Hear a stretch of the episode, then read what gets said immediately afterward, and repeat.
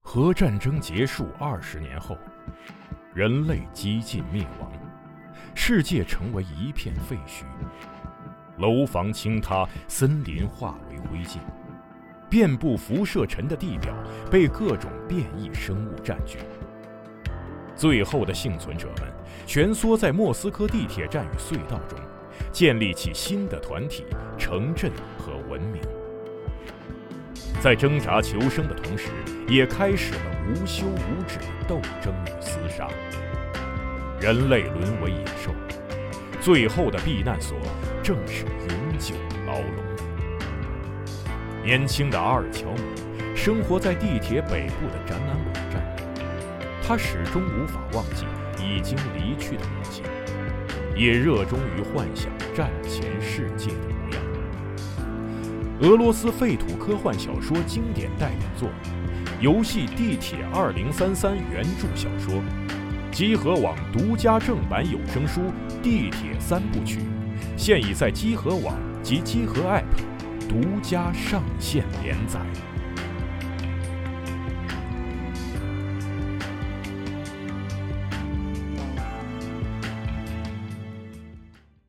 あの日リンゴの木の下共犯で踏み越えてみた境界線すぐにプラカーの追い狩りで追い立てられてこんな次元ええ俺としたことが俺ごときですら俺に限って言えまさかね君のせいにした秘密を手にした一軸の歯が右左あっという間目が覚める哎，大家好，欢迎收听今天的《何氏体坛常规节目》，我是主持人安。我是老白，我是多少？我是冰。好，金哦老师，您哎呀，您经典阵容，哎呀，哎呀，太好了，嗯，回到原 回到原点。回到是的原点啊，好，这个今天这个片头曲是四十二推荐的 c r u 哦 i Nuts 的歌，好，嗯因为最近看这个《彻夜之歌》这个动画很好看啊，嗯彻夜之歌嗯就是讲一个讲熬夜的事儿，哦一个讲一个讲中二中二小男生大晚上不好好睡觉，然后出去闲闲逛，所以哦然后就撞上些吸血鬼的事情。好好吧，哦然后那个漫画的作者是那个《粗脸型战争》那位老哦师，，对，画风非常的那个啥，啊，嗯，当时那个啥是吧？非常好对啊当时《粗脸型战争》我就本来挺喜欢的，但是它里面有些呃笑点过于尬了，所以我就有点没看进去。嗯那这老师宣布这个夜曲开始连载的时候，我就第一时间开始看了，追着看，哦然后一直看到他这个宣布动画化可以，啊，这动画也很好看啊，推荐大家看。你知道，我现在突然想起上一期我们节目底下有一个留言叫“二次元正统在何氏期待哎，那你看看，”，好那好你看，呃然后我我认同，我认同我。跟你说，七月份就是因为有这个动画，我才开始看动画的，真的。哦呦，我们下一期开始，这个就是二次元身份认证啊，对对对，都得是第二次元， 像上公交车的第二次元卡， 对，考不过枪毙，是的。嗯，好，就是先那个话话回正传，我们今天要为大家推荐最近我们大家我们四个人最近在看的四本书，然后今天推荐的所有的书也会在何氏奇谈这个淘宝书店买到，同时呢，也希望大家能够关注一下我们的，比如说小宇宙账号呀、什么哔哩哔哩账号呀、嗯微博淘账号淘等宝等店等，嗯的淘宝店，对对对，就是说如果你有兴趣的话，也可以关注我们。当然，我们这个节目呢也是两周更新一次的，所以说呃，这个每次推荐的书，大如果大家有兴趣的话，也欢迎在店里购买。嗯呃，再打一个小广告，就是我们的店内还有最新的这个海报系列商品，虽然已经打了好几期的广告是了，的，所以请大家玩命买。我抱枕呢，我抱枕呃呢，抱枕马上还就要在上了做，在快点儿，我再操做了我再已经做没有了枪毙的目标了，快 点儿，好好好，对，因为啊行这次的就是这个海报的产品非常的怎么说畅销受欢迎，所以还是还是很开心。谢谢大家喜我欢是海吗报，嗯，嗯就是大家应该都挺喜欢海报的。行，还有就是是呃，藤本树的漫画就是《Look Back》，就是《蓦然回首》这本哇书，现在引进了简体中文版，在预售中是预哎售啊，大家还没有有还没有有现货，是在预售中，也是在我们的店内预售啊、全款是三十块钱，然后也有很多赠品，也欢迎哎大家如果有兴趣的话，如果你喜欢藤本树啊，请来接受藤本树的温柔一击。哎呦， 哇，二次元正统在猴儿期 待，不好了，这被蓦然击中回首，这了。太好看了。 好，嗯那真的今天我们还是照例在推荐大家看的书之前聊聊，就是相关闲聊的话题，看书的哎闲聊话题。 好，呃，今天这个闲聊的话题跟开头这个曲子有一点关系。嗯为什么要推荐 《彻夜之歌》？因为我们想聊聊你们有没有熬夜看过书，或者我们把这个话题再发散一嗯点，你们有熬夜平时熬 夜干别的，比如说熬夜工作、熬夜干活，熬夜干活、那以前熬夜看手机、打游戏、玩儿玩手嗯我机。们以前不都是熬夜小能手吗？是吧？对嗯来聊聊大家熬夜的这个故事好了。你们先说，我给你们致命一击，你们说吧。嗯先说熬夜看书嗯不算特别多，我没有在睡前看书的习惯，哦嗯，特别是我不躺床上看书。因为你一看你就不睡对了。， 我一看我就看精神了，我就直接爬起来，然后就对正襟危坐。嗯对。我想想，我我就是因为睡前随便翻了两页儿，然后就精神了，看了一晚上的书，嗯还不少，有好几本儿。嗯，嗯，我想想，《第一律法》是这个，因为它哦因为它连贯了，嗯 然后还怪爽的，嗯就是嗯，这是其中一个。然后那个《凌波诀》和这个《神经漫游者》，《嗯神经漫游者》是有一次我重新读了一遍，然后有一个事儿，我发现我给捋顺了，嗯然后原来是讲这么个事儿。嗯我本来那天就想读半章就睡了，嗯然后就可以说看急眼了，嗯可急眼了，可还行 啊。然后就看了看了好久，嗯，还有什么？反正就是有好几本书，就最后就搞得我尽量不在睡前看书。嗯，会还有影响睡眠。对，还有个漫画是那个当时看《来自深渊》，嗯哦，我我觉得看《来自深渊》一直看停不下来，跟那个看《地狱律法》有点像，哦， 为什么呀？因为《来自深渊》那个流程特别像 RPG，他他感觉就是 RPG。对，就是个 RPG 嘛， roguelike 是吧？就是新地图， 然后啊进去探图城镇啊 NPC 啊， NPC 支线任 务，然后打 怪去，对，然后打怪，对然后然后升级，嗯然后支线任务做完之后进主线打 BOSS，就是那个然进，后也过剧情，而且它那个流程的结构也特别像，就哎呦是单帧，对，就而是且走地下城而且那个那个那个形而且式。老哥的作者就是他，我觉得他是我心目中一个特别典型的漫画基本功特别好的人。嗯，就是他那个 BOSS 战啊，就是没有那个弩过去的，对嗯没有没有没有爆种，然后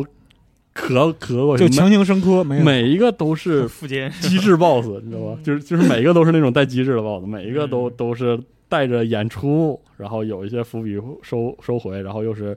要动脑袋的那那种机智 BOSS，然后然后高速，他他一打起来之后，那个镜头速度感很强的同时，又就是信息特别清晰。嗯，当时那晚上拿我 Kindle，然后就看到天亮，哦一口气儿看完，就是从我要开始看，然后一直看到那个 这被做成盒子， 看了好久好久，我嗯太好看了，然后就嗯熬熬到熬到快天亮，嗯，嗯嗯，可以这，这是离我比较近的，印象比较深的一次，嗯嗯，多近啊！多近，两最近两年两年前，去啊还是去年的十一还是哪儿忘了，嗯，嗯，熬，比如说这个熬了一晚上，看完这书，第二天有什么感觉？要死 了，就是心脏突突突。对对。对，然后胃也不好受。嗯，其实我我熬夜最大的难受，身体上难受的地方是胃，哦胃难受，嗯胃是什么？胃疼，就是那种想感吐，感觉没消化是吗？胃酸往上反，然后胃胀嗯什么，就只是这些事儿，嗯别的就就还好，嗯，嗯。所以我就很少很少在这个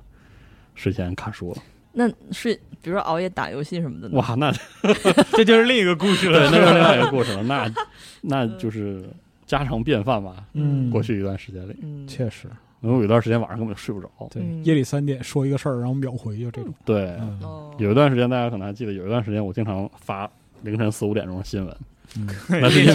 练球去了是吧？那是因为确实没睡着， 我真吧是睡不着，我就嗯躺床上也是折磨。起来其实玩游戏也没有多快乐，多快哦乐，那就就是选择纯蹭工着作是吧？ 对，就工作、写写稿，工作使你快乐。对，嗯准备准备电台，哎，哦然后那个对，都一直一般都要折腾到五六点钟，我才能睡着是嗯啊，相当于给自己一闷棍那种感觉。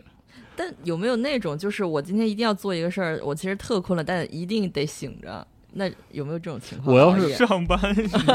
比如说玩游戏的话，我今天一定要，比如说玩点玩点啥，然后嗯 哦， 我肯定不会困。嗯有一个游戏是这样，就 P 五，嗯，他一百我个可小时，我太懂了， 我我 P 五那个我正好第一次为 P 五熬夜，就是我为嗯 P 五熬了好几次夜。嗯，嗯，第一次是那个反转，我就不剧透了，就就是就哪是个 反转你第一次跟这个公检法产生冲突的 那个哦，那个部分嗯好家伙嗯啊、我就说，哎呦， 哦，我说这个，我一下就贼激动，我说我必须必须看看这个发生了什么嗯啊、我必须跟他们磕一下，正义必须必将得到伸张啊、啊， 然后我两就两个半小时过去了。对对对，一睁 眼也对天亮了，对，四点半了还是五点了，嗯 然后临结尾的时候还有这么一出，嗯还有个啥游戏是我就当时眼一闭一睁就一天过 去了，就感觉文明啊好像是死亡搁浅不， 这点真的我特别不是特别能理解，就是这种在开局之前都有一个良好的认知，策略游戏说啊那个一玩玩一晚上不会了，我玩策略游戏特别是玩文明，嗯，我就巨累，我一次文明最多只能打两个小时，啊，我从来不会玩文明玩群星什么玩一晚上。你身体素质需要提高。对，主要可能身体素质不行。我我可能我打杜牧呀，或者是玩死亡搁浅呀，肾上腺素激增的游戏，对对，对玩过一晚上是吗？嗯啊、打文明后眼一闭一睁天亮了还，我眼一闭我直接就直接闭了 就直接趴键盘上睡着了，啊，都是这样。嗯嗯，一般是这个这种嗯嗯哼，你说这个打游戏，我想到我也我也就是这种硬刚过两个游戏导致熬夜的，啊，嗯，但是两种情况完全不 同。是吗？一个是有一关是忍龙三，好家伙，呃，是刀锋边缘有一关，嗯然后是跟自己过不去是吧？对，，是跟自己过不去，它特难，但我就想就想打过去。我说我一定要过了这一关，我睡觉。然后等到我打过那时候，我发现外面天亮了，嗯看了一眼六点了。我的嗯，天，然后还有一次是就是要评测某个游戏，哦，然后时间比较紧，我给自己定的任务就是那天晚上一定要写打完了穿它，打穿写哦先打哦是吧？你有印象了是这吧？这种我 我我我这有几个这，这是你们一起住的时候，，对，对然后我俩那合租是吧那个时候，当嗯时大概晚上十点十一点，我就跟四十二说，我感觉这游戏快通了，我努一努，十 二点出头差不多然后了我就。睡醒了， 嗯然后一直到一点两点，然后我看到四十二起来上厕所了，说你怎么还在玩？嗯我说我以为他要通了，他每一次都会给我以为他现在演出的这个场景是最后一个场景，嗯结果永远不是。等我真正看到那字母表表的时候，已经四点半了。哇，哦我有两个游戏是是这样，是那个测到就是凌晨，有一个游戏直接影响了我我对这个游戏的评价，就是 Control，为什么呀？因为 Control 的最终战非常烂哦，砍瘦砍，Control 的最后一场战斗和倒数第二场战斗都特别烂，哪就是个不烂呀？我就觉得挺烂。 说的对，说的特别对嗯。但是就是你打到最后的话，你哎会呦发现前面的前面的就你前面都特好了，前面就你是就很客气了，啊，我当时那个我记得我我是那天我必须打完，嗯因为我要我的稿子还差一半儿，需要嗯需要那个最后规整一下，所以我今我说今晚我高低得给他打完，然后我打到两点半的时候，半夜两点半的时候，嗯，我进了北极星站，哦，嗯，我打完的时候我已经快要把键盘撅了， 我说怎么会有这么傻逼的 checkpoint 什么玩意儿呢设计呢？然后然后还有然后就是最后那个迷宫，嗯，我跟你说，这个游戏打完了之后，你的那个感觉就是，你知道那个大家都看我，我傻逼，就是我宣布个事 儿，对， 就我嗯是宣布个事儿，我是傻逼。对，今今天的安杰也是一如既往的温柔的，呃，真的是我我对不起当时啊对不起，应该是五点多的时候，终于把那个放映机关上了，嗯然后那游戏结束了。嗯我说操就完事儿了啊，然后我说嗯这，要不你再给我来一张，我现在睡觉去得了。啊没没想到他真的完事儿了，啊，嗯就这个体验严重的影响到了我对这个游戏的评价。可能这就是新怪谈吧，对我说，哎呦我去，嗯你你真 的又要问出经典问对我题简了。哎直他妈就想搞我。四十二老师，这啊是啊新怪谈吗？确实是，但是还有一个对，就是完全跟他相反，就是体验特别好，但是我玩到半夜了。还有就是二零七七，啊哦，当然，二零七七是那个要提前测试嘛？来吧，兄弟，让我们一把火把这个城市烧没有，精我光！我是吧当时玩的是 那个，也不是玩的那个结局，我当时就说我赶紧测测它的多结局，嗯啊我就马上进了那个，那那叫恶魔结局，就是那个呃，就是你公司结局对公司结局，呃，是上了太空的，，嗯对啊对那对个。对然后我当时是三点多进的这个结局，嗯然后好像一个半小时就打完了，嗯，嗯，然后我就睡不着了，给我伤着，一直在那想，给我伤着了那个结局，嗯，就结尾的时候，但我认为那个其那实特别好，那个那个是二零七七最好的，对对，我也觉得我说是，我然后我说我操，怎么居然是这样的？太牛逼了，那结局太太牛逼了，我说我居然做了这样的事情，我简直是无法面对我自 己。我当时把，其实我那个四点半打完了时候，嗯然后我不开着开台灯嘛，然后嗯天都要亮了，嗯然后然后那个我屋里稍微有点亮了，我把那个台台灯和显示器都关的时候，我嗯看、对着显示器上我自己这张脸， 啊，我受不了了， 一拳把屏幕打穿了，是吧？啊我我居然、啊然后就失眠了。其实那个就是《二零七七》这个结局，就是以我残躯化烈火，那个其实是服务玩家的，对，就是你爽一下，那让你爽一下，让嗯你服务玩家。但是就这个结局，其实是《二零七七》最好的结局。是对嗯，我跟你玩这个结局的时间差不多，也是一个半夜，嗯但没有那么熬夜，就可能一两点那种。嗯然后其实也有点困了，但是他不是有一段他在拧那个魔方吗？哎对嗯然后啪拧出来那个东西，啊是啊，就我就不说是什么，然后我一下就精神了啊，什么东西？那是给呃啊吓的，是吧 对， 吓精神。这个坊间对《二嗯零七七》评价就是有这那，但是我特别强烈，就是真诚的说一句嗯，如果你没玩过这个游戏，只是看视频云过的话，就是找一个好机会，就是找一下玩一遍，嗯玩一遍，真的就是而且我体验当是时不一样的。因为是可能是因为这个媒体的提前测试版，一方面我玩的很急，嗯就没有深刻的系统，所以它的 bug 就少一些，我就很流畅。但是然后我打开了你知道我玩的，我当时玩的可是 PS 四版，我哦，就是那能好家伙我，可是忍那了可完他了无数次的闪退，哇退那退退的那 退，但是那我就退炸了那那傻逼退到我把所有的结局都打了，哇，那个太狠了！我真是一个你才是忍者。您太行了，嗯可以啊嗯。有病，真的但是。嗯其实大部分情况下，在熬夜的时候都是一个非常不好的状态，就是很其实就挺浪费时间，没干什么东西，嗯可能就是看视频，或者是跟别的同样熬夜，或者是远在地球另一侧的朋友吹水是吧扯淡嗯，嗯然后莫名其妙就说到三点半对，嗯啊，那最可恶的不就是熬夜看 MOBA 比赛哇？啊，对， 你说今天我一定要见证中国队夺冠，然后看到三点多、四点多，然后然后您中国队哦说输为了？ 对，为什么不睡觉呢？我对然啊，后你看我旁边那个，嗯，就是下班之前揍我一顿，然后走了，嗯然后就因为就因为看 major 是 吧？不是他，他夜里五点那个就是夜里三点半到五点，他看足球嗯， 啊，啊，对那，这然后就是自己主队输了，第二天来揍我一顿，然后就嗯你看这早是嗯早早退席，就你这样。看，这就是英国足球流氓是吧？嗯 确实，啊那熬夜真的不是个特别好的那个嗯，不推荐是是吧？吧？哈那嗯但是肯定不推荐千呀，万为别什么要推荐好？不是不是推荐熬夜，我们只是闲聊熬夜。对我特别明确的说，熬夜对于人的生理和心理都有极大的影响，嗯对非常严重的非常严重的千万不影要熬响，夜，嗯就是神经系统、消化系统，还有就是，呃，最直观的一点是它会影响你的记忆力，嗯，嗯，就是第二天整个人就跟个傻子一样。嗯就脑雾。一开始是 那我可能不熬夜也这样。一开始不是你我第二熬天夜，是为了就是避免我本来就是个傻子这个事实，呃，你有知可道能吧？啊，嗯，但真的是就嗯越熬越晚，嗯，我我我讲一个我自己熬夜经历，就是有一次两天不睡觉，啊但是完全不是因为那个喜欢玩儿或者是看工作书是吗？是我有一个工作，但是我拖延症拖拖拖拖到最后两天，我一定要把它做 完。然后 跟写作业一样 吗？然后最后就是已经必须得在，于是我就是拖延到可能，比如说今天晚上我七点回家，我十二点之前做完，我就可以好好睡个觉。但我就不干，我就是得 玩儿，就不 然后。嗯玩到十二点好，我现在就在十二点到半夜呃凌晨六点这段时间把这工作得做完，然后做完了之后发现那没做完，效率很低。 是是然后第二天还继续熬，就是玩熬了两个通宵。就是等到第二天白天的时候，你还在那儿拖延，然后拖延到第二个晚上的的半夜，然然后又在那儿熬嗯夜做。当时整个人就是整个快死了， 就是是我真的觉得这辈子都不想再第二次了。就是我就是一直在喝那个红牛，你知道吗？就是银、哦银力罐保儿的健个那种，哦对，就哇类似那种的银罐儿的红牛，最后喝的我已经要吐了，就不知道是什么味儿了，已经。是嗯，就是最后那个心脏，你知道就砰砰砰砰啊，砰，对那个然后感觉脑是的，子里就是发热，糊的脑子，就是脑糊子的就是过载了，我觉得对已经。就是嗯得跟大家分享，就是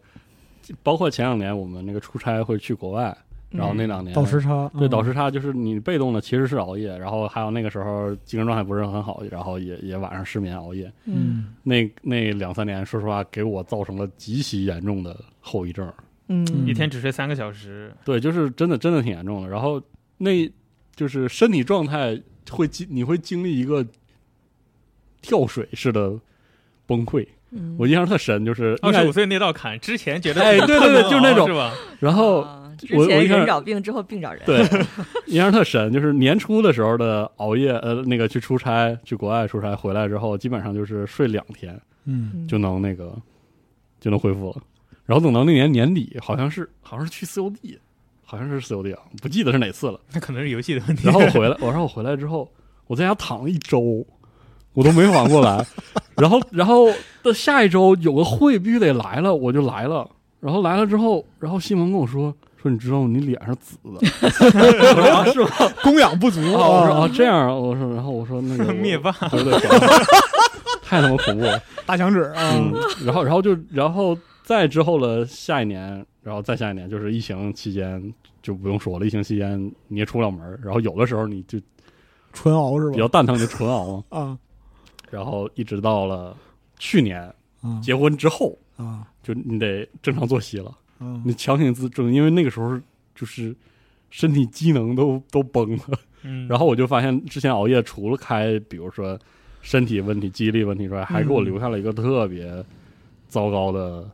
就是问题，嗯就是我本来以前是一个睡眠质量超好的人，嗯，我入睡特别快，羡慕，然后我睡的时候没有梦，嗯，我也不寂寞。嗯，然后，哪怕是我就是晚上严重失眠的情况下，我熬到早上七八点钟，我终于给自己累累困了，嗯我睡我也没有梦。嗯但是后来我就发现一个情况，就是我变得梦巨多，哦，然后这个梦会使得我睡不醒，就是我我到极限情况下，我一天可以睡十六个小时，然后我爬起来的时候觉得自己累死了，嗯 我说我我简直要睡死在那个梦里了，而可且能梦的那个世界才是你本来的。对然后然后我就就经常搞不清我到底有没有醒，一睡觉就进入付费流媒体模式。对，哇，太他妈恐怖了，太难受了，但你醒来还记得那个梦吗？醒来然后就不记得了，嗯，但是除非我完全从床上爬下来，否梦则会梦会在三十分钟之内忘掉。对。否则，如果我再躺回去，我真的还能接着睡。我我做的梦都特可怕，然后我都能记住。我操嗯！，下个话题，下个话题，下一期那个何氏奇谈的那个，就是做梦，聊好梦哎的，对您您必来，对，啊反正我做梦吧，真的，我就为了调我之前就是常态化熬夜的那个阶段嗯的毛病，就是都要现在都要调了快一两年，嗯，也没有太好转。嗯，所以大家就是千万不要嗯主动熬夜啊！嗯，如果可以的话，千万不要熬夜。 我现在睡眠很成问题，嗯是的嗯就是很睡不着，就被动熬夜吧。其实你不啊想，你很想睡，但就睡不着。嗯，但我我我我为了熬夜和为了睡觉的方法，我都不能在节目里说，这么恐怖吗？是啊，这对么难受呢？因为原来就是那个干广告嘛，啊，广告行业这个就是熬夜不是事儿，对，熬啊夜是正常情况。重要的是熬完夜之后你能把工作交了，对嗯嗯，那就特别恐怖。就经常是下班前来需求，然后第二天早上就交那种，嗯嗯，所以对就方是是美国公司是 吧？也不是国内，就是国内的嗯，因为很多时候就是那个广告行业的一些就是制作呀，然后那个就生产需求，就内容生产需求，它就是要那么急，嗯甲方就是那个时候，我之前都是吉吉国王，对，对急急不拉急都这样，你知道吗？行我，好急，嗯好急，他真的好急。那我又不能跟他说你先别急，让我先急，我他妈很急，确实很急。嗯然后就是那个最严重的时候，就是我自己开公司的时候，四天睡七个小时，嗯，对死了吧？嗯最后确实是要死了。嗯，对，就是那个，呃，第四天到第四天的时候，因为那时候就这样，就是晚上干活，然后白天开会，嗯，然后开完会再干活，干完活再开会，嗯就这太恐样怖了。对，我是礼拜天儿晚上十二点到的工，那我记得特别清楚，我在那个后现代城那边办公，嗯好，嗯，百子湾那边。嗯，嚯， 对，我是晚上十二点到的公司，然后是你晚上到那儿，他们也刚好在干活是吧？就他们还没走，然后我到公司两个小时之后他们走了，嗯，嗯，然后呢就是我睡了两个小时，你知道，嗯在我在睡两个小时之前我没有意识到，这是后来三天我睡的唯一一觉。我的天，哦，对，太恐怖了。嗯然后就开始这么转，转到就是第四天晚上我实在不行。嗯就是真的是就是生理给你警告，嗯，就是你确实要死了，就这样了。嗯对，就那一回，然后最后就是同时忙活四个项目，有一个项目也没保住，就这哎呦样。我天，对，太难了，嗯太恐怖了。这是其中一个。然后至于说熬夜看书什么的，这个东西就熬夜看书啊、熬夜赶稿啊，这些东西其实都是副产品。嗯，对，但就是。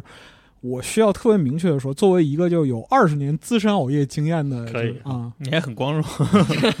确哦实，因为就是熬，就是在夜里保持清醒的办法嗯和就是上床之后能很快睡过去的方法，以及就是夜里熬过夜之后在白天仍然能保持工作效率的方法，嗯我二十年来一直在研 究，。但都没有研究出来 研究出来了。哦，是吗？对，但不能在节目但里不能在说节目里说，哦，绝对是不能，这个是绝对绝对不能在节目里说的。然后这么恐怖呢你？说对头悬梁锥刺股那不是，真不是，就是你给自己大耳你刮知道吧？就种，是给一大人连续就是经过四十八小时脑力和体力的连续转动之后，你的你的身体对疼痛都不敏感了。嗯呃，是实话，真的，因为你神经系统已经过载了。嗯是，对，体验过那感觉。嗯就是头悬梁锥刺股，那是什么？那是第一天有用，知道吗？呃嗯第二天不行， 第二天就不行了，没戏了。还是好好睡觉啊。所以就是说是熬夜这个事儿，无论在任何时候都不推荐。任何时候，你现在觉得你那个就是年轻，嗯十来岁、二十来岁，熬一宿不算什么，第二天龙精虎猛，嗯该爬山爬山，该上课上课，是没这事儿，朋友。三十岁之后这点玩意儿全还 回来。嗯，嗯还真得还。对，包括就是你身体机能的衰退，嗯呃，消化系统的问题，然后还有你的整个神经系统，就是大脑记忆力、反应能力，所有东西都在下降，是，难怪我打游戏变菜了。就是这样的。 啊，我别这找一直都借很口了菜。不要但不要就找是借口，就就像阿斌这样的，你也不要用熬夜来掩盖你本身就是个傻子的事实。呃你知道吗没有，我 也没有掩饰，实在不行，大家就嗯早起玩游戏啊。早起玩游戏其实挺爽的。 学学就是 CEO 是吧？对，就是无论你每天睡几个小时，重要的是保持稳定的睡几个小时嗯，啊，这个是最重要而的且。尽量保证太阳下山的时候你你在床上。就是现就现在目前来讲，就我这个我这个倒霉状态，就是如果不用手段的话，最多只能稳定睡三三到四个小时。那也太恐怖了，嗯那太难受了。对，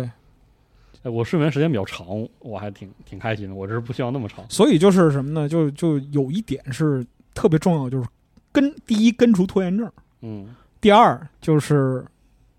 尽量在自己条件允许的情况下，就保持稳定的作息时间。哎，你说熬夜算不算拖延的一种？我算觉了得巨太算了，每次我熬夜都是因为我自己拖延症。是，哦，就是打个比方说，就是呃五千字的稿子，你要写多长时间？嗯，你会给自己一个预期哇。塞，老白，我懂你。你知道我我 我必要说，我最后拖延到什么时候？比如我今天呃，明天一定要交这个稿子，但我今天哎就是拖延。我在对，我在那个晚上十二点都还在看视频，然后就是不知道为什么今天这个视频每一个都特别的好，然后就是你，然后就你在看视频的时候，你又爽又焦虑，对，又爽又焦虑，就是不动笔。 对。然后，然后那个就是直到时钟无可避免地跳到最后两个小时，然后你对自己说，我一定能在 deadline 前写 完。嗯对其实写不啊完。其实没有写完，其实写完，但是我会，比如说，我现在想，完了完了，十一十一点了，一点了，我得写了，我那六点之前写完吧，然后就开始给自己列表，一点到两点写一千字，两点到三点写到两千字，然后像然后比如说三点到四点写到三千字，就这样，然后列一个莫名其妙的时间，把列完已经两点根本了。就对，其实根本写不完。对就是我我这个就年轻时候造下的这个拖延症的毛病，到最后现在演变成一个特别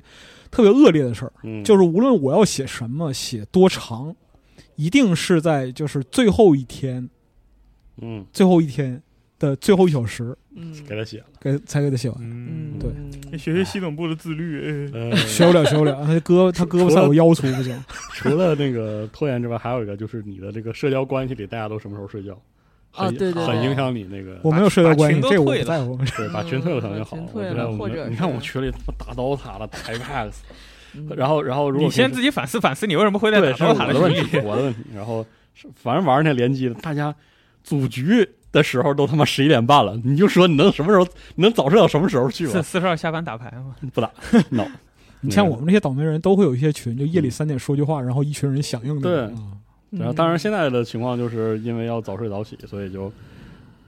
就不在晚上跟这些人往来了。我认为，如果说你为了保持一个稳定的作息和一个健康的身体，嗯就是和这些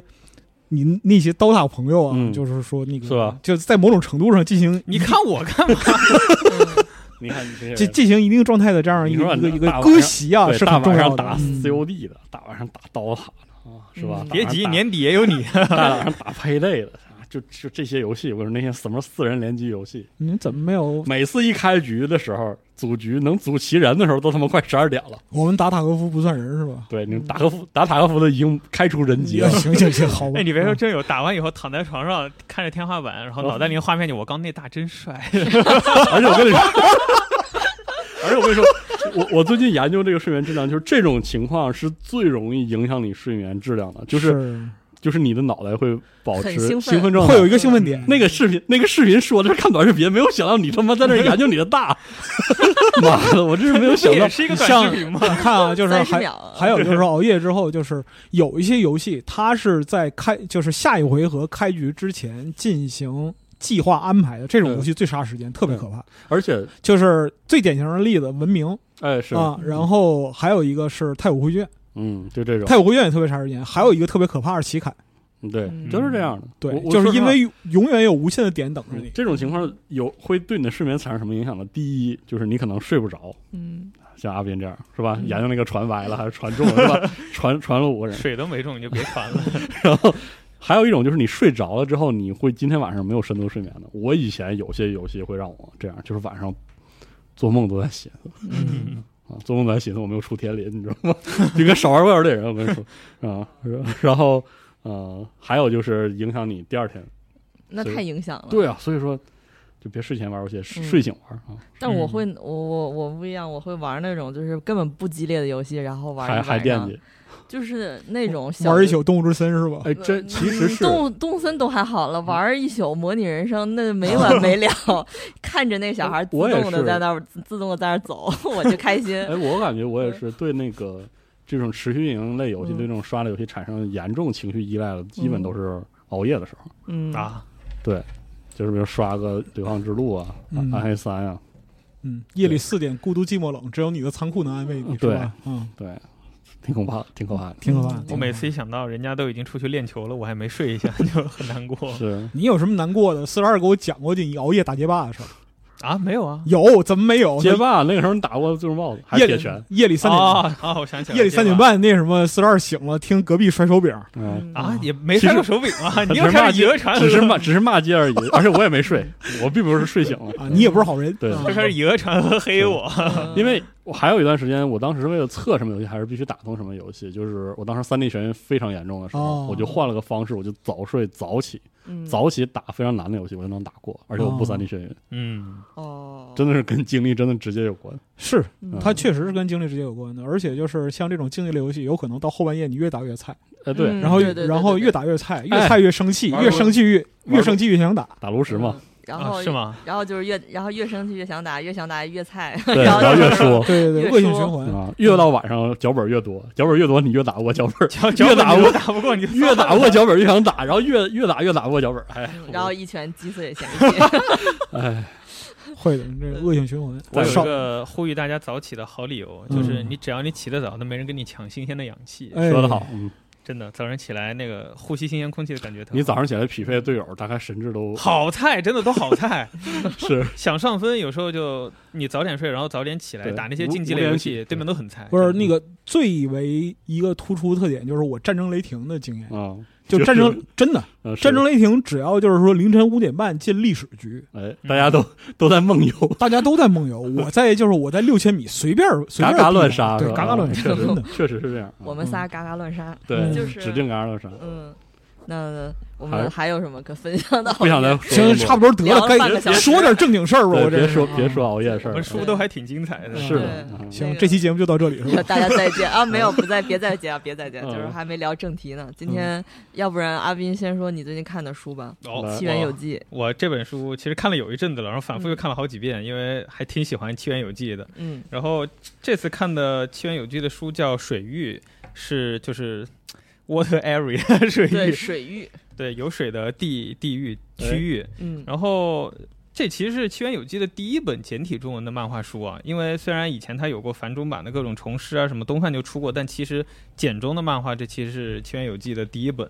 然后这本书呢，虽然最近出了可能也没多久吧，但其实这个《水域》这部连载的漫画，它连载的时间已经非常久了。嗯，它其实和《虫师》一样，都是在那个《月刊 Afternoon》上。然后《虫师》连载完结了之后，它大概隔了一年多吧，就就已经开始了这，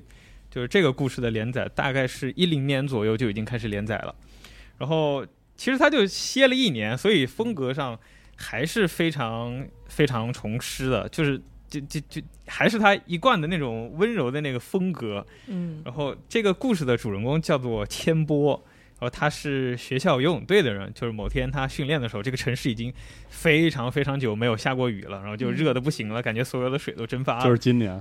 哦他们的游那个学校的游泳池里都没有水了，说，呃然后就跟教练抱怨说，我们又不练，就没水了，没法练游泳，怎么怎么还要训练啊？那教练说不行，你你得练跑步，练体格，嗯哦，练心肺功能，对，搁那搁那心肺呢，然后就中暑啪叽， 然后就两眼一黑，就地昏迷了。哦，哦，等到他再一次醒过来的地方，就到了一个就是在很热的时候，大家都会很期待的那个地方，一直下着雨，然后哦，到处都是水的一个地方。嗯，但是就很费解嘛，就跟神隐了一样。然后他醒过来以后，在那个神秘的地方，还有一个小男孩儿和一个呃年纪稍微有一点大的一个老头。那个小男孩，小男孩还管那个老头叫爸爸。嗯，嗯呃，其实故事就是这样两边推进的。在这个现实世界，就是这个游泳队的小女孩千波；到了那边的世界，就是一直在下雨。然后这边她在那个下雨的世界里要睡着的时候，她就会在这个现实世界醒过来，嗯，哦然后就好像就是你昏迷了以后，就会到另一个世界。梦蝶了，嗯哦对这种这种呃故事。然后其实这个事情就在两个世界之间这样推进了。这个它是一章一个故事，然后前几章的时候都会在两个世界这边推进，嗯然后有时候会回忆起那个下雨的那个村庄里面它的过去是什么样的，然后再回到现实这边，这个小女孩对这个她晕倒以后去的那个地方也有所怀恋。然后故事再往后发展的时候，她就会发现，哎，她妈妈跟她的外婆会交代，哎，是时候该告诉千波关于这个那啊个，村庄的事情了。他说：“哎，我嗯我觉得早晚也得告诉他，但之前一直觉得没准备好。嗯然后到这个时候，忽然发现他晕倒以后去的那个地方其实是他的故乡，或或者说故乡不准确，那是他的祖籍在的那个地方。哦嗯，魂归故里那种感哦觉，对，然后还挺诗意的，我操，嗯对这个地方其实讲的就是他一个大坝移民的故事了。从这个故事忽然就开始转移到那个地方，就是嗯他的呃祖辈们原先就是生活在他晕倒的那个村庄里面的，然后那个地方就是一个有山有水的一一个地方。”嗯甚至还有瀑布，然后也经常下雨，然后环境自然环境非常好，就非常乡土的那那样一个地方。嗯然后日本也是有一段时间在飞速的这种城市化的进程嘛，然后就会导致、哦落到这里，哦对，然后就就像就像听田啊，以以前那些自然环境非常好的地方，它为了开始现代化的建设，要建设公路，然后要嗯建设大坝呀等等的，然后因为种种的原因，它的这些祖辈们就要从原先的小乡村就要迁出去，嗯然后这个哦其中的这个故土的变迁，就是体现在这个水域的里头的。哦，但是如果只讲这个部分，就《七言有记》就俗了，对吧？他到最后的时候，其实是把整个事情串起来的。呃，可能也不会剧透太多，不会影响大家的阅读啊。就是这两边的这个世界啊，呃，你可以把它理解为这个就是下雨的那个世界是有一点虫世界，虫世里面那个虫世界那个感觉的，它嗯可能有一点魔幻，但其实就是那边的世界呢，嗯，我想想怎么描述会比较准确一点啊。就它不是完全虚构的，就是你真的哦到那边去，呃，它也不像非常严谨的科幻的设定，就是两边嗯时间线的不一样，嗯它就是借由这个事儿，就是让所有原先离开家乡的那边人重新回到这个家乡，嗯，然后借它来表现就是故乡到底是什么，我为什么要留在这个故哦乡，然后以及对这个主人公千波来说，他其实以前是呃，他不是出生在那个故乡的，嗯这个故乡为什么对他来说如此的重要，等等等等的。然后到最后结局的时候，其实他做的最大的这个 trick 是在祖辈和那个小男孩之间的，因为呃。这本书在一开始看的时候，最大的问题啊，就是 《情缘有记》，我自己也觉得最大的问题啊，就是他不管画谁，人都长一个样。然后你分不清谁是谁，对，而且因为它呃，就是里面有老头有小孩儿，而且它嗯的辈分关系变化其实是非常大的。嗯哦，就是你会发现里面那个小孩儿，其实可能对女主来说，她她她她得管她跟她妈妈是一个辈儿的，哦，然后再加上长相有可能又长得一样，就是她有可能故事跳跃逻辑的时候，你就得花一段时间反应，甚至可能看到下一哦章你才能反应过来。你管我爸，你管我叫爸，我管你叫哥，咱俩单拎着又是 开吧？始了啊，伦理根不嗯要对，这然样后我自己还分析了一下为什么虫师这么成功呢？就是因嗯为它的主人公是一个现代服装的，所以和其他角色认得区呃清分开来楚是 吧？嗯，有道嗯，理，对，然后到这个最后，他到结局的时候，其实是把这个小男孩的事儿给交代清楚了，然后最后用一个非常七缘有记的一个结尾的方式，把那个感动的点传达给你了。嗯然后，就是如果在这个点之前，你可能会觉得，要是 get 不到他说的这份乡土和故乡的这个东西传达给你的话，你可能就会觉得它是一个很平淡的七缘有记，给你讲了一个故事。嗯，但到最后这个点的时候，就是那个家的温情和、嗯和那个虫师从虫落到人身上的那份温柔的感觉就，就一嗯下子就全部袭来，然嗯后整本哦书就翻完。嗯就其实看起来也是非常快的，但是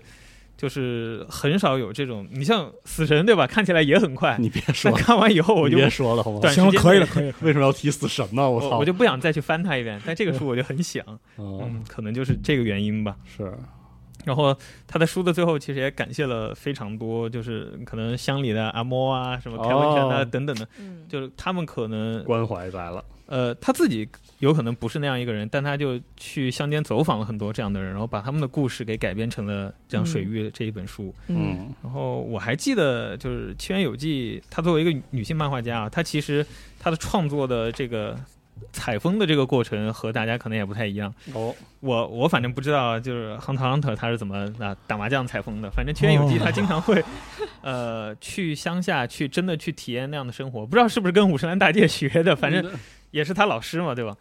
然后他就经常会从民间听说一些呃奇怪的传说，嗯或者是一些他以前从来没有意识到的一些故事，然后根据这个故事再把它和人和结合来改编成漫画。嗯呃，哦我印象比较深的是那个呃《虫师》里面有一集是讲那个竹子的吧，嗯有一个巨大的白色竹子，然后有一个男的。呃叫笼中吧，好像叫，就是男的走到那个竹林里面，然后他发现他怎么走都走不出这片竹林了。鬼打墙，嗯对，类似。然后最后他发现其实是那片竹林中间那棵呃白色的竹子把他困在这儿了。他把他他把这个男主角当做了他的家人，然嗯哦后，他就呃男主角也觉得心想，反正我永远走不出这儿了，我就永远。生活在这儿吧，然后嗯那个竹子，它其实化作了一个虫，化作一个人形，跟他结婚生子，然后就永远生活在这个地方。嗯哦嗯然后一方面竹子其实是把他困住了，但一另一方面他又觉得自己生活在这儿很不错，哦，然后原先他那个离离开离开的那个村子，那帮人就会觉得那个竹林里面有妖精。哦，你看，把那男主都拐走了，就 不来了。然后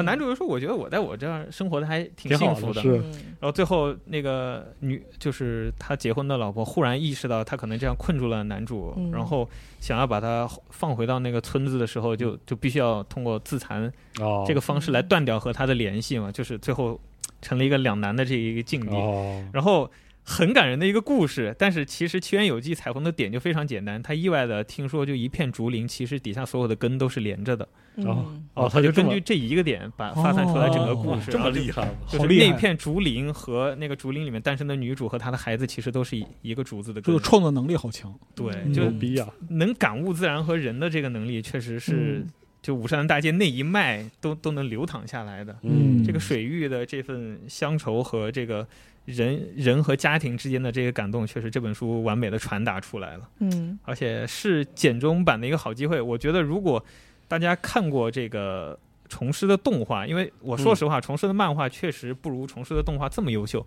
嗯然后。想要再去感受一下它不同风格或者不同世界观下的这个作品的话，嗯我觉得水域是一个非常好的机会。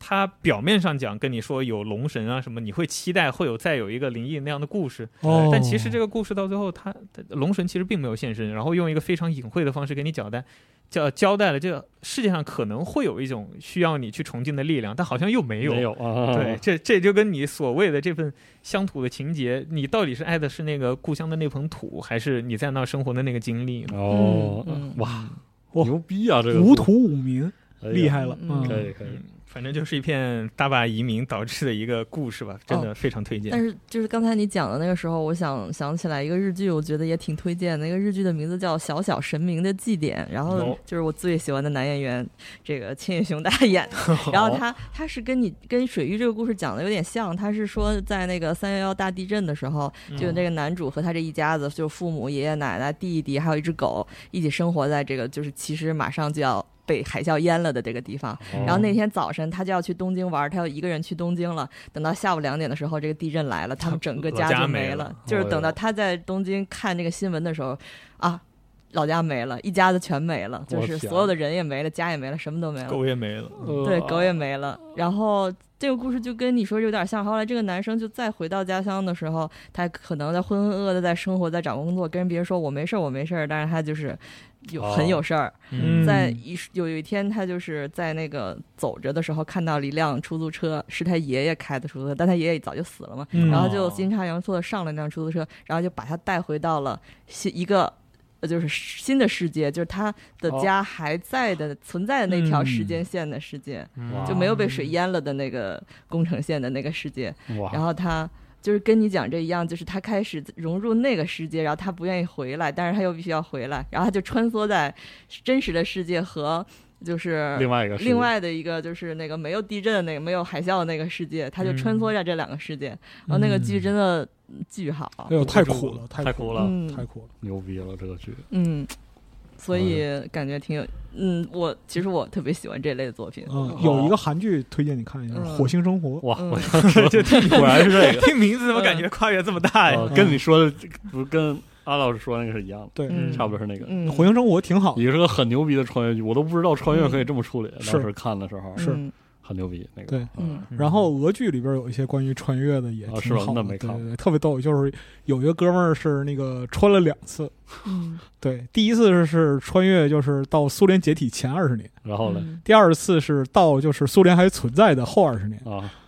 有啥区别 吗？有区别，有区别。就是嗯二零一一年苏联还存在哦，这样的，还哦，还能这么还能这么处理？对，他是从那个那个反正挺有意思，回头再推，回头再推吧。嗯，俄剧还挺逗的。俄剧挺逗的，嗯对，那接下来就是要我来吧四十二嗯说你最近看的嗯好，书，最近我又最近是还文在明，看，我最近还在看《玫瑰如》。别说了， 哎，一定差要不多看啊得一定了，要别看说了。太爽了啊！ 连续好几个月在推荐 玫玫玫瑰瑰如什么的虫，因为我还在看啊。 嗯，还没看完。这个故事到了另外一个集那个《玫瑰如》从看到中盘的时候，我感觉这个作者非常鲜明的有一种态度，就是这种嗯你嗯们你们这些拥有高科技、过着日子非常安生的人，终究会就会变成一帮傻 逼。特别好，事事实已经证明 了，特别好，就是它里面那个有关这个星呃太阳系内的所谓的太空政权的那个政治系的斗争。他那个作者那个态度处理的非常的好看，嗯，非常好看，你看到哪儿了？六百三十页，你看到多少页了？三百出头，三你往四后看，往后看，往后看，真正好看在后边呃儿，我真正好我能看在五感百觉页到后边儿。啊我能感觉到，就是他们的那种光鲜亮丽下的那种幼稚，嗯，呃，一种一种幼稚又强大又幼稚那感觉处理得特别好。反正还是再推荐一下《玫瑰如虫》。啊好嗯，说正说正题啊，今天我推荐的是这个《文明》系列的第三本，嗯呃，《文明》就伊恩 M 班克斯这个系列的《文明》的每一本嗯，我都在节目里推荐过。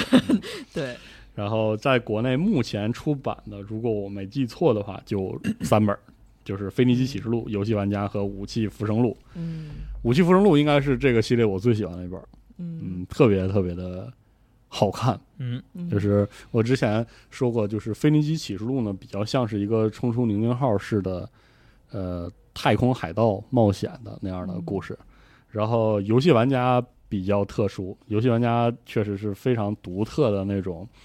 嗯、把这棋盘游戏和这个政治斗争结合在一起的一个故事。嗯，然后我觉得《武器浮生录》，它无论是从形式上，还是题题材上，还是讲法上，都更接近一个像好莱坞电影一样爽的一个呃，很很畅快的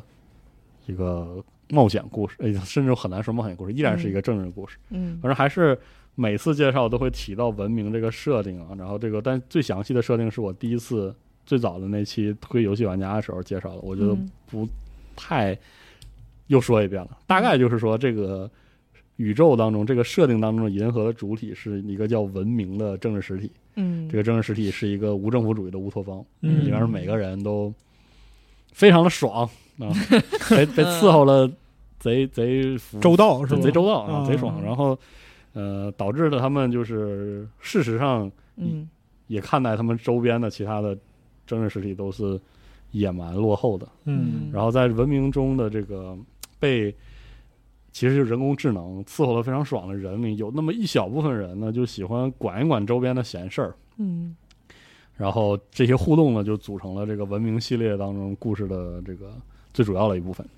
然后《武器浮生录》是个什么故事呢？《武器浮生录》就是在讲文明怎么干预他认为很野蛮的那些其他的星系文明呢？嗯呃，嗯前几本呢，特别是这个游戏玩家呢，它表现的是一种很有文明本身特色的一种处理方式。你看嗯那个那个阿扎德帝国，整个帝国都是一场游戏，嗯，那我们就从文明里挑一个。你说我们一银河系的每天就是臭玩游戏的嗯这么一个地方，，我在这里挑一个游戏玩的最牛逼的人，嗯嗯去处理这个事情。嗯啊、这个解决方式就是很符合文明的那种，就是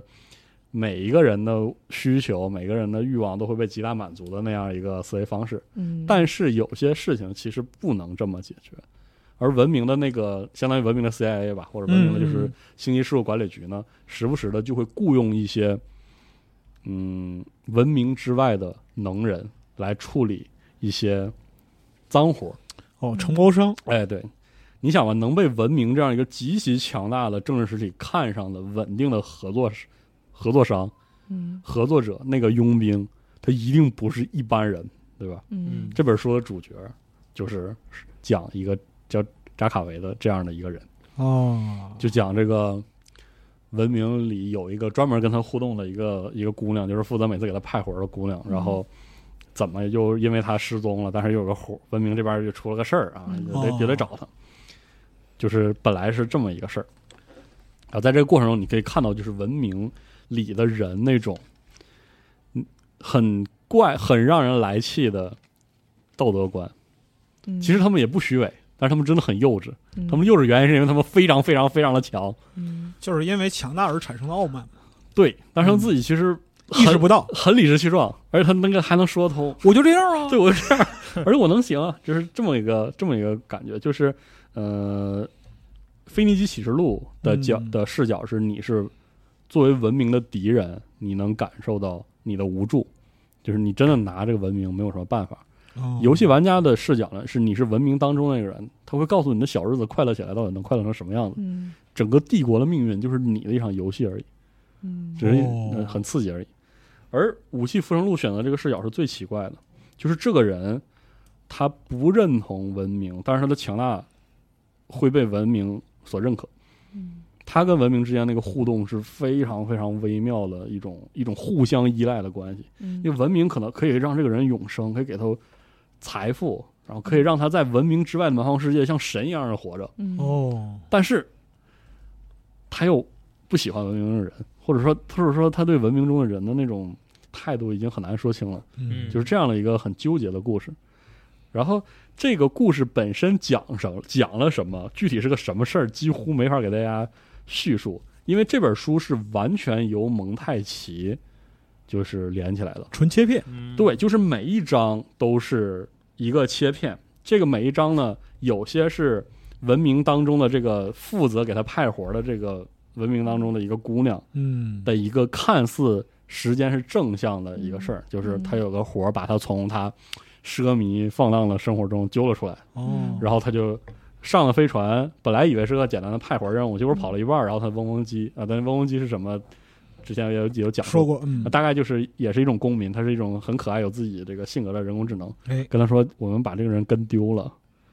然后因为文明很少跟丢过人，导致他们的主脑甚至觉得啊麻了，哎这人挺牛逼的，还让他跑了，嗯然后然后就要去找这个人，找完之后还得说服他，说服完了之后，然后还要看他的任务执行的怎么样，这是一条线。而另外一条线就是这个人因为执行了太多文明的那种给他的任务，很多的任务就是那种，呃，既不道德，而且而且很难描述的那种宏大的战争任务，就是他要去挑起甚至是几个星系之间的那种，其实已经很先进的文明，对，在我们作为地球读者，嗯，看来很先进的文明之间那种惨烈的一一定要让一方灭绝另一方的那种战争，然后他要去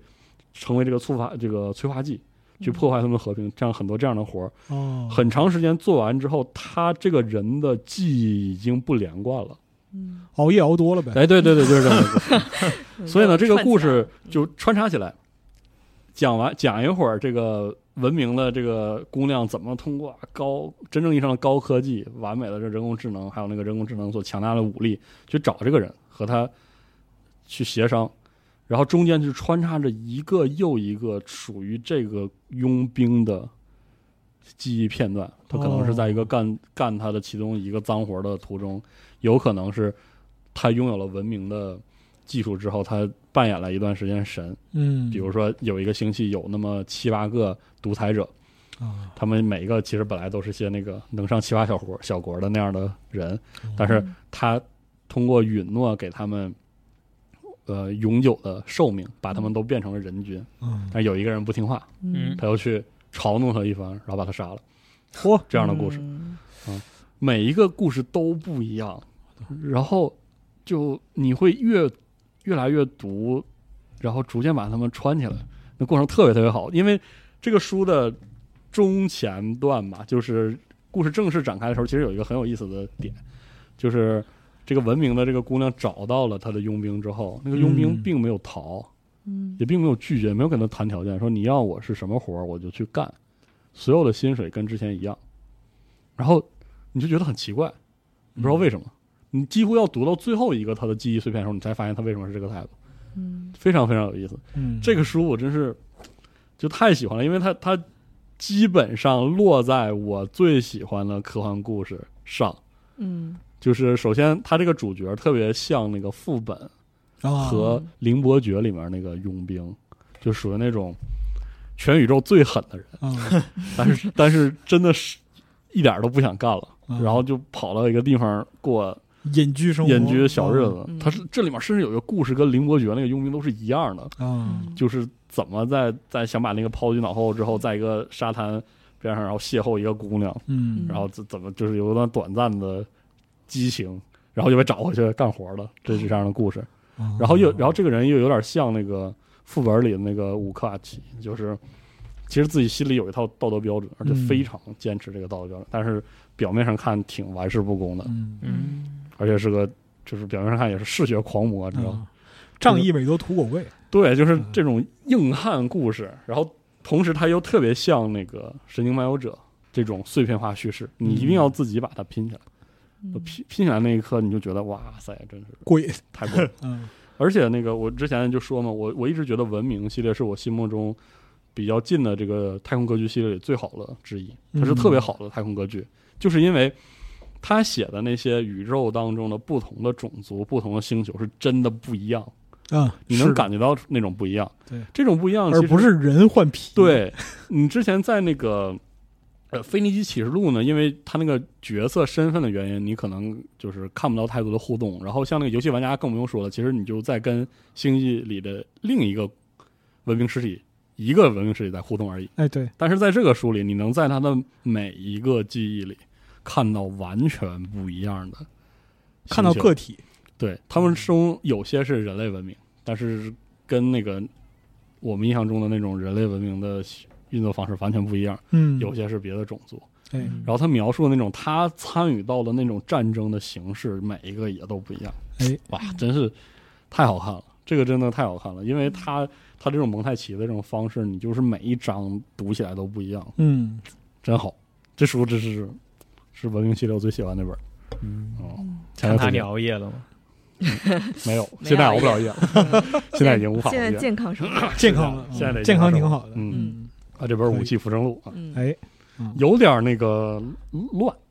特别是前半本的时候，因为它是那种碎片化的，对特别碎片化的，嗯嗯，我哦贼喜欢这封面，对，封面就就挺牛逼的，嗯，封面是是一个什么？是个宇航员，宇航员，但是里头是呃是个骷髅，嗯，还拿着一朵花，一朵花，这哎，它这版那个和最早的一版的封面是一样的，但是最早那版的那个颜色不是现在这样，嗯反正就这叫什么重印？对重 启，真的是重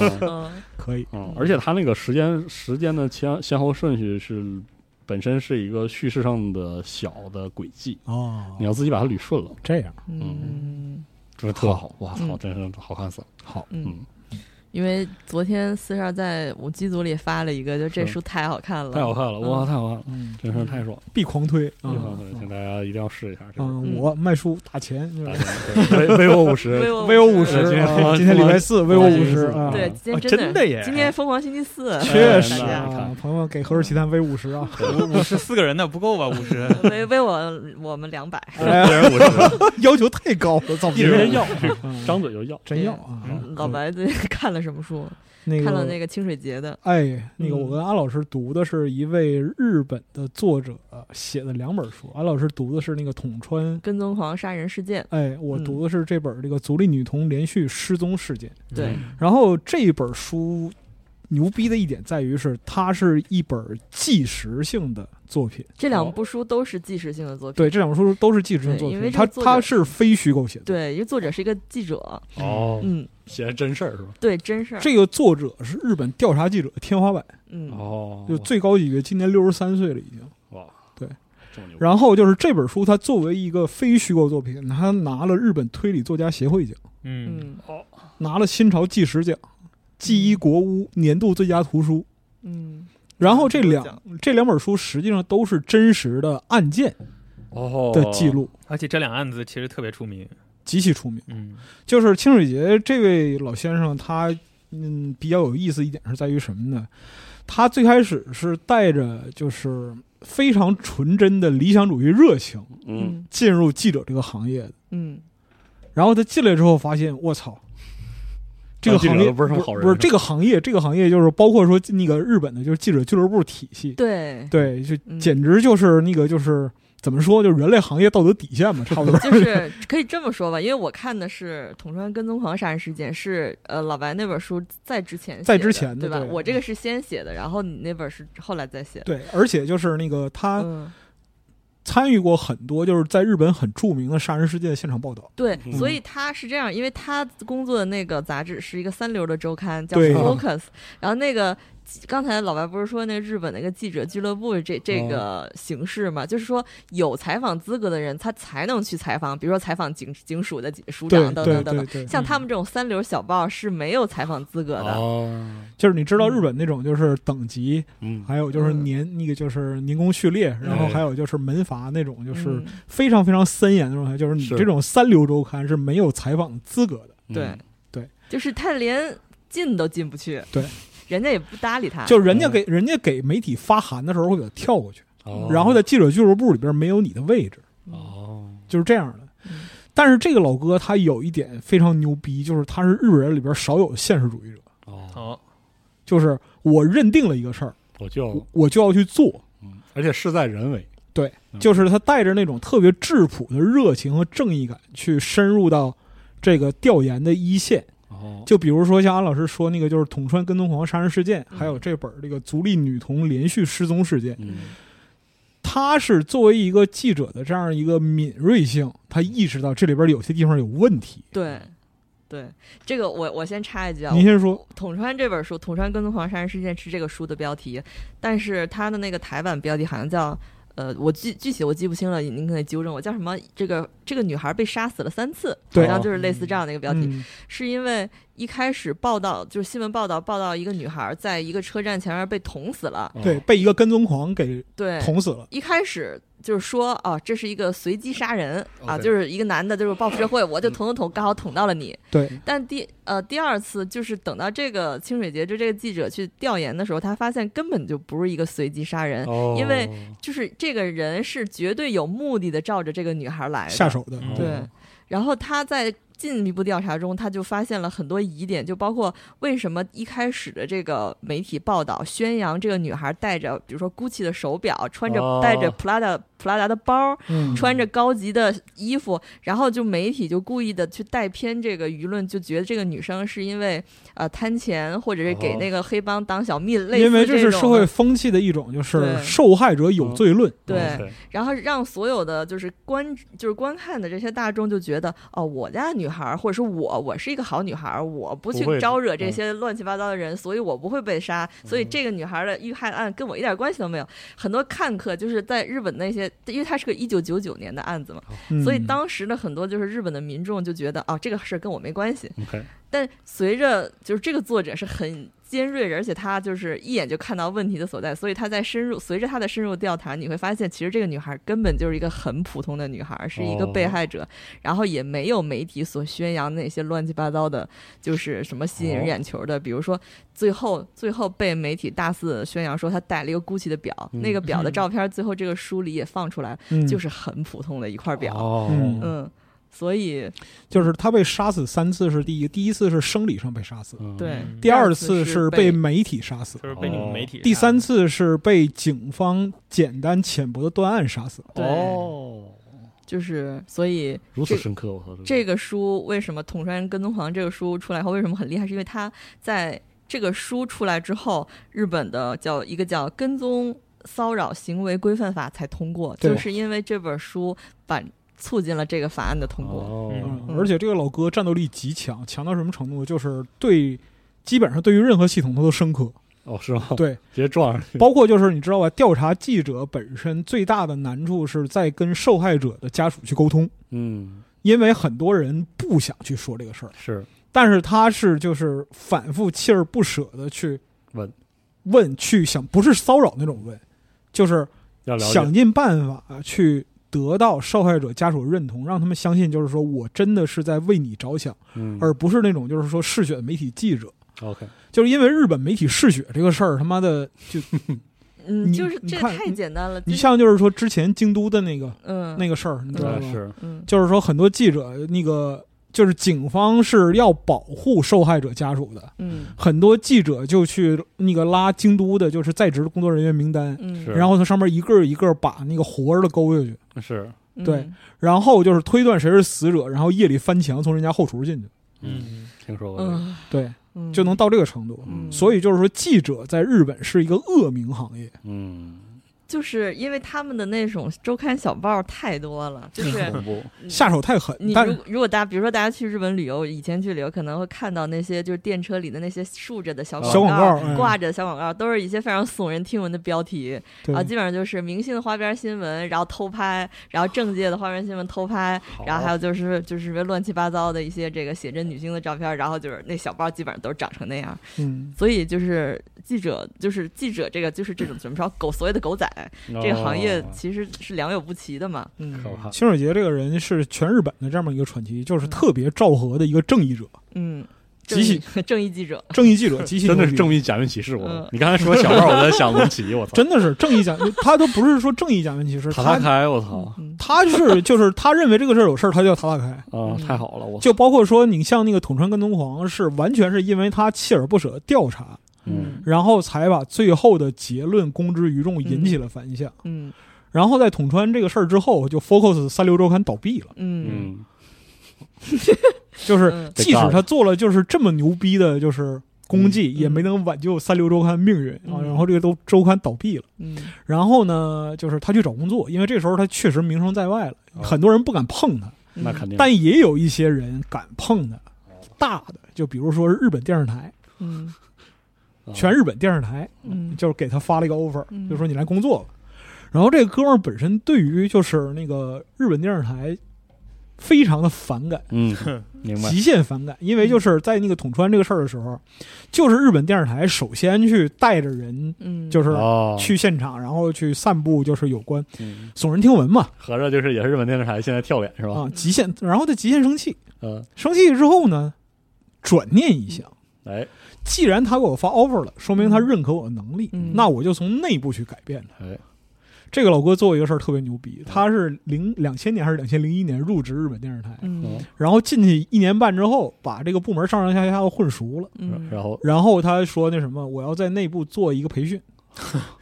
就开始塔塔开做一个提升职业水平、职业水平的培训。 ，OK，嗯这个培训的主题是什么呢？关于报道的道德。好一波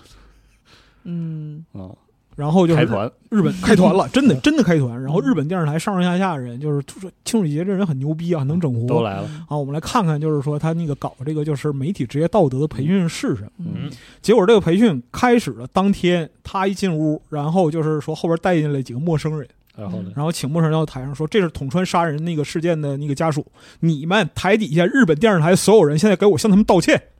这么狠呢？对，太牛逼了”，嗯巨牛逼，我太操！牛逼了，嗯就一战成名，属于说。嗯哦，然后就是这个足利女童连续失踪事件呢，它的起源是她的部长哦，请她去银座吃饭，哦，然后说那个我们得整点儿就是说真正有新闻价值的东西。哦，OK，然后他跟他们部长说：“你说什么叫有新闻价值？”他说：“那个啊，我这么说也不是特别好，但是你就你去选择你想要的题材，放手去做，我这边给你支持。然后”然后他们就企划了一个节目叫 Action。 OK， Action 这个节目就是把日本的悬案或者说是时效案里边儿嗯难以破获的东那个案件卷翻出来宗拿出来，嗯然后我们去调研它到底是怎么回事儿。嗯，天，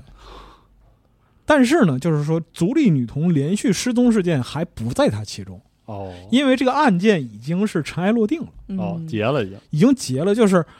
主犯在当时已经被扔进监狱里边很长时间了。哦，这是九十年代初的案件，它发生时间还在统川前面。嗯所以呢，就是他们在就是反复的排查之后，发现了这个案子在某些地方有疑点， OK，然后清水节就顺藤摸瓜追下去。哇，追就是说那个这个案件到底发生了什么，而而且他在这个过程中还发现了，就是之前警方并没有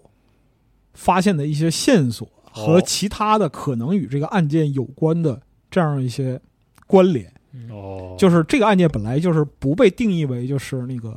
失踪事件，或者说是那个哦类似的就是杀人事件，但是他调研之后发现，就无论从手法、动机、范围这些地方来看哎都是都他都是。哦，但是警方为什么要匆匆结案呢？完了，这下深了，这就说到了就是另一面，哦，就是日本的公检法也有这样一个传统，就是刑事起诉要办成铁案。嗯哦，第三，还有一点就是，如果媒体把一个事儿闹大了，警方要赶紧办。哦，是，所以在这样一个基础之上呢，就是看似严密的日本的刑事诉讼系统，嗯就是那个警察、检察院、法院嗯，这一套体系，它能够保护大多数人，它真的能够保护大多数人。但是那是在线索清晰、案件明确、受害人和加害人都很清楚的情况下。嗯，但是是你像这种案件，如果引起了社会的轩然大波的话，他就只能囫囵个儿地之后是怎么回事，这说不清楚了。媒体的上限就是清水节这样的，就是不畏强权，嗯跟任何系统塔塔开，然后啊就是去调研，真的是亲身去调研的这样一个老记者、老调查记者，今年是六十三岁了。嗯，真牛逼，这个是媒体人的上限，他被称为媒体人。嗯，媒体的下限是媒体人渣，确实，是靠嗜血，靠就是奇观，嗯靠耸动的语言，靠挑动族群分裂，嗯，去吸引流量，去吸引人的眼球，嗯这个是媒体的下限嗯，而且绝大多数沉淀在下限。清水节呢，他作为调查记者，他有一点是非常牛逼的，就是我一旦认定了哪个事儿，我一定要去现场。哦，就即使是这个事儿是二十年前、三十年前发生的，我也要去那个现场我也要去这个现场，嗯，我要看一下这个现场到底是怎么回事。嗯哦，然后呢，他要亲自跟那些人说话，就是打个比方说，你是受害者家属，嗯就无论任何情况，我不能听别人转述，我不，我必须要听到一些话从你的嘴里说出来，车粉，OK，对这样的话，我才能确认他到底是怎么回事。嗯比如说这里边就是因为足利女童连续失踪事件，一共是涉及到五个小女孩，嗯，都是七岁以下，哦，在跟父母在游乐场、在游戏厅、嗯，在商店、在便利店就失踪，在失踪了。嗯然后他确定这个范围之后，他去调研，就是锲而不舍的找到了一位受害女童的母亲，哦，然后就说那个按根据警方的证词，这个孩子在当时最后被目击的是被人放在自行车的后座上带走的。嗯嗯 那个母亲当时一激灵，嗯，说不可能，嗯，说警方没有跟我说过这个事儿，或者说说过这事儿我不记得。但无论如何，我的孩子失踪的时候不到四岁，嗯我可以确定他不能坐在自行车的后座上，哦，他不会。哦，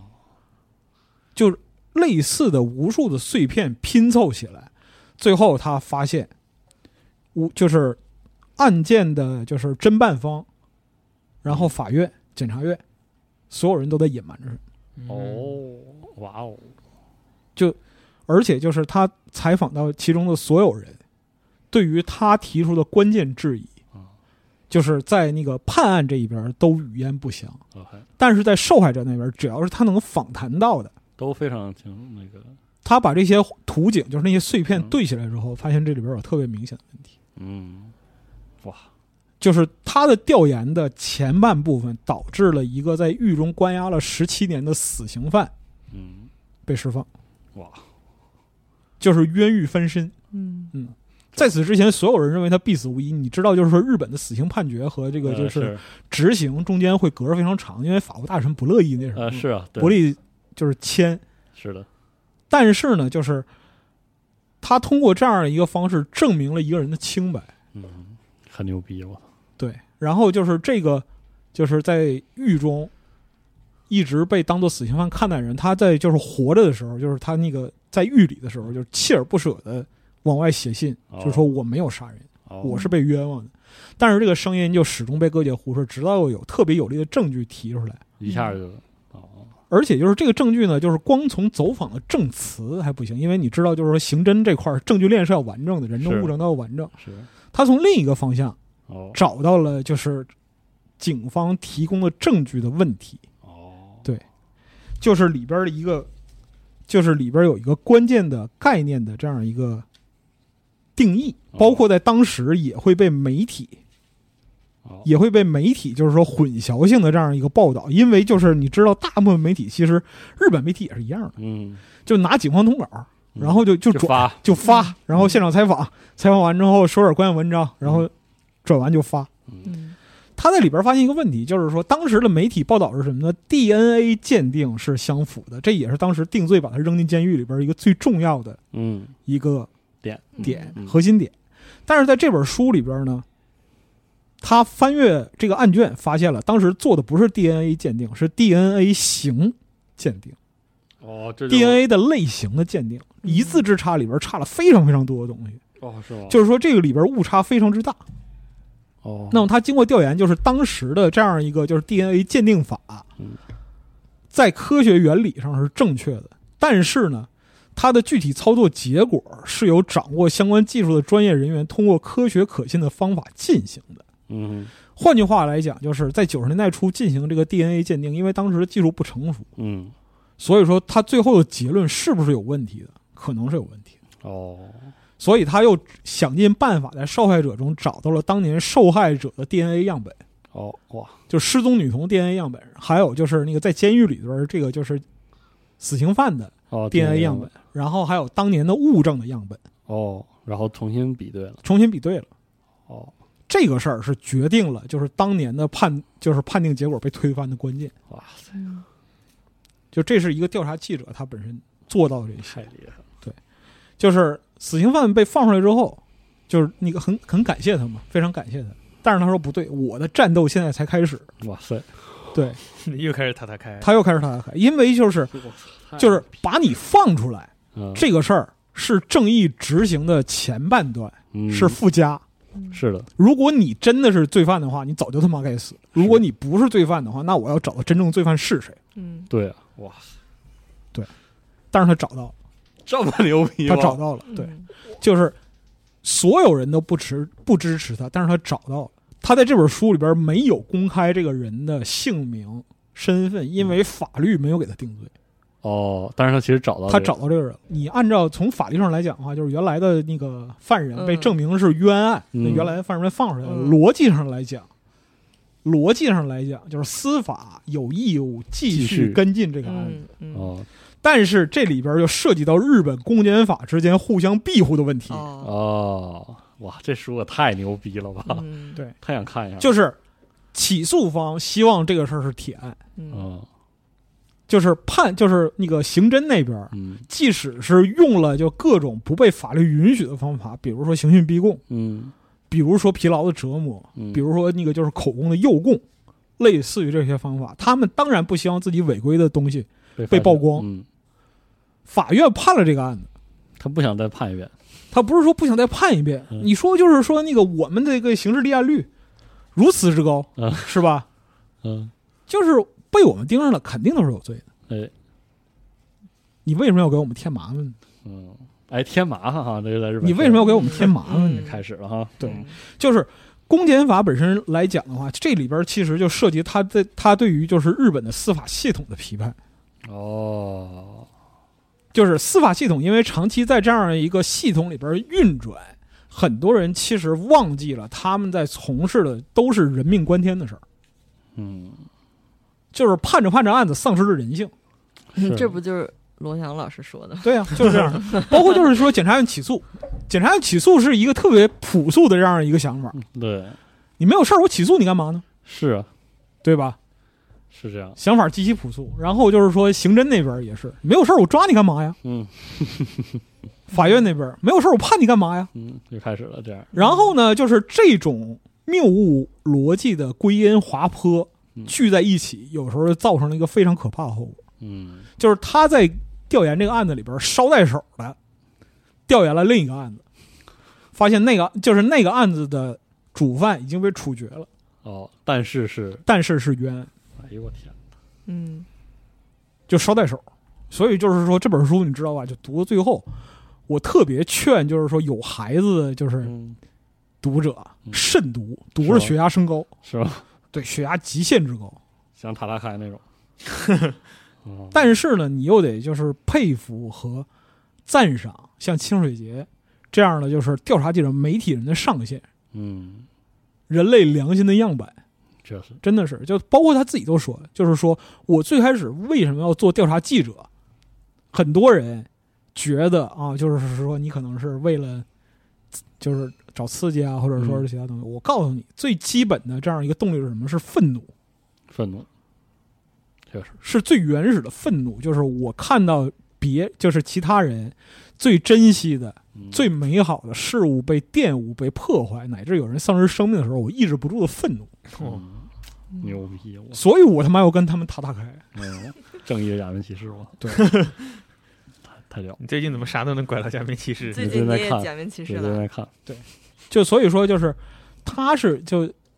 可以说是那个日本战后嗯最有价值的那一批调查记调者，查记者，嗯对，也是这个行业里边天花板。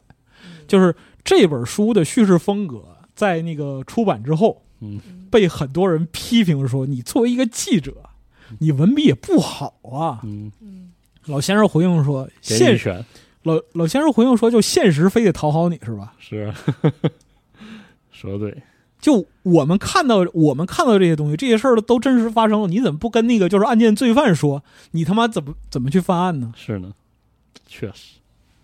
就一言以蔽之，就是下贱。哎，对于好人加以各种各样的道德约束，嗯然后对于恶人给予各种各样没由来的宽容，这个事儿是谁造成的？是媒体造成的。嗯，确实，媒体就是要引导你往这个方向走，嗯不断拉高你对情绪承受的阈值上限，嗯，以保证他们能够获得无穷无尽的流量和养料。哎确实，这就是媒体养蛊，嗯就他们所本身所拥有的巨大的能量和社会议题，包括说像对于那个像阿老师刚才说，对于就是受害者的嗯，这，样一个无来由的猜疑，嗯，凡是发现什么事儿，哎，就先那个现在受害者有罪论，先先来一套受害者有罪论，这个事儿很安全，受害者有罪论是很安全的，是的，因为在事实尘埃落定的之前，咋说你都行，你咋说都行，因为受害者他已经死了，他没有办法为是自的己辩护死人不了说话呀。是这样，然后呢，就是事实水落石出的时候，媒体只要假装这个事儿不存在就可以了，确实，我不去报道它，嗯嗯，不，去传播它，有谁知道我曾经贩卖过受害者有罪论呢？确实，牛逼呀，不就是蘸着人血吃饭吗？是呢，所以说呢，就是如果你想了解媒体人的上限在哪里，或者说是你看到那个很多平台上对于媒体的恶评，这个时候呢，你可能需要看看清水节的书，洗洗眼睛，嗯哼，这是其一。其次呢，就是如果你认为媒体从事媒体行业都是人渣，嗯，你看完这本书之后可能会坚定你的信念，因为就是整个日本媒体行业也就这么一个调查记者哎，是能做到这个程度。确实嗯牛逼，所以就是这一本书，还有就是安老师看那个统川山，那个是后浪出的。对，同这个是新经典，对，然后就是《足力女童》这本是新经典，嗯反正就是这两本我我是鼎力推荐。我也嗯是，因为统川这本书好像才二十几块钱，然后那个呃老白看的那本《足力女童》 49，对，这本是49定价四十九，但我店里也应该是卖三十三，我记得，反正就是呃这书都不贵，但是。真的是很好的书，像《统川跟踪狂杀人事件》是我，我就是看完之后，就是刚才跟老白说的一样，血压升高，嗯但这个书讲的是一个年轻的女孩，二十一岁的一个大学生被害的一个案子。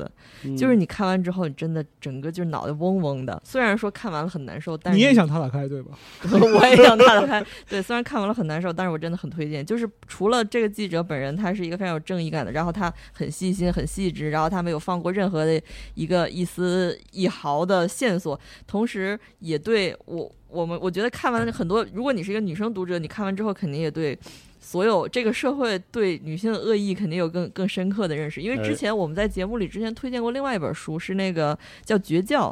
呃，哎是叶正叶真中显的《绝教》那个书，其实我觉得这两本书虽然一个是小说，一个是就是非呃非虚构的文学，但是两个书的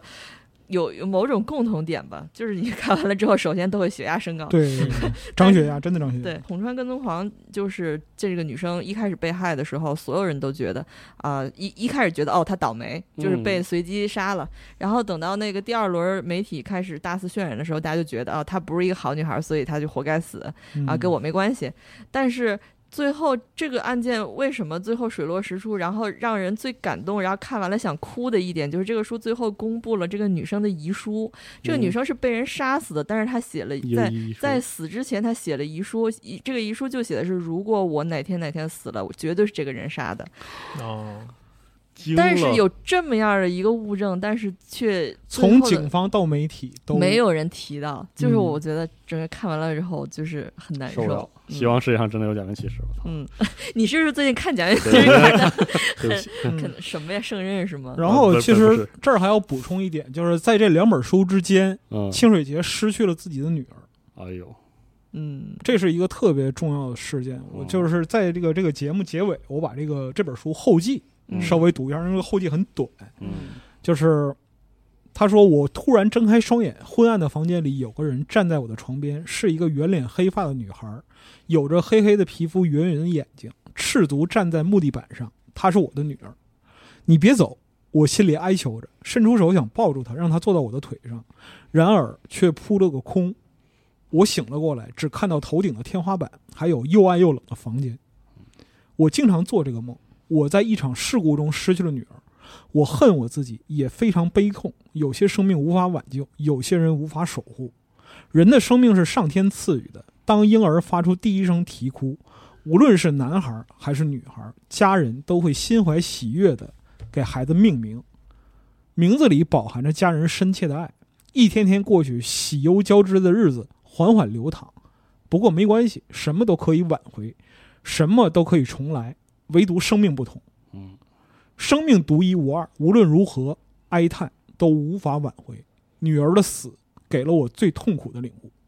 因此我才要亲赴现场，那里有令人肃然起敬的生命。哇，说得太对了，对，就是他，他一生经历过非常非常多的就是历史性的事件，比如说宫崎勤杀人事件，嗯嗯，他在现场采访，然后日本航空幺二三班机空难，就是那个自卫队在山底下扎营，然后剩下的幸存者基本都冻死了。嗯，嗯那一次嗯，他在现场采访，然后阪神铁路、阪神的大地震、东日日本三幺幺大地震这些事儿，他都在现场。太厉害了，所以就是他最后说嘛，就说那个他对于案件的这样一个追随，其实是本着这样一个目的，就是说那个如果说有一群人代表正义的一方，骄傲而自信的专注于工作，惩恶扬善。当有一日从岗位上退下时，他们都能问心无愧。他说的是社会服务的人，嗯，比如说那个像警察、军人、哦，消防队，然后那个紧急紧急抢险队，嗯类似于这些，就是说从事全方位的社会服务，为人排忧解难的人。嗯他认为记者也是这样。哦，他说，报道工作亦是如此，